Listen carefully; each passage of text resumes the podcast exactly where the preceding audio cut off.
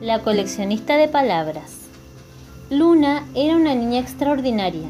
Vivía más arriba que cualquier otra persona y tenía una pasión muy peculiar.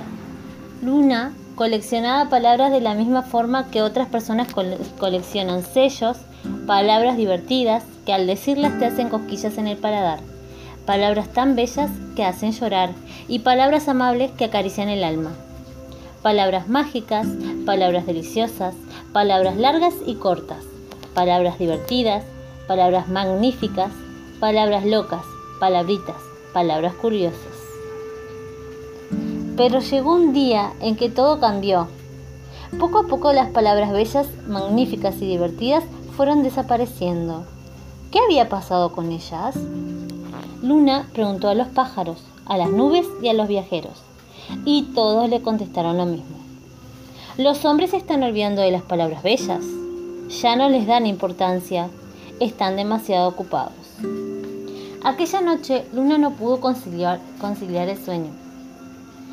Y cuando los primeros rayos del sol enviaron a las estrellas a dormir, tomó una decisión. Puso a todas las palabras en una maleta grande y con ella emprendió un viaje. Volaba por encima de mares y continentes, montañas y ciudades. Allí donde reinaba el odio y la violencia, sembró palabras de fraternidad, de amor y de tolerancia en el corazón de la gente. Donde había personas solas y tristes, tendió hilos de palabras cálidas que hablaban de la amistad y de compasión. Allí, donde estaban demasiado ocupados para reír juntos y ciegos ante el milagro de la naturaleza, esparció las palabras más divertidas, locas y mágicas que poseía. Y aquellas palabras hicieron cosquillas a la gente en su nariz, su lengua y sus oídos. Pero, oh no, de repente la maleta quedó vacía, no quedaba ni una sola palabra. Luna estaba desesperada.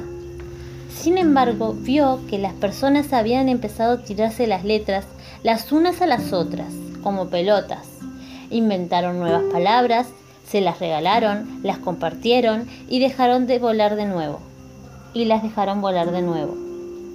Entonces Luna respiró hondo y alegre comenzó a bailar entre ellas junto a sus nuevos amigos. Había regalado todas sus palabras, pero estaba feliz, pues, ¿de qué servía coleccionar algo si no era para compartirlo?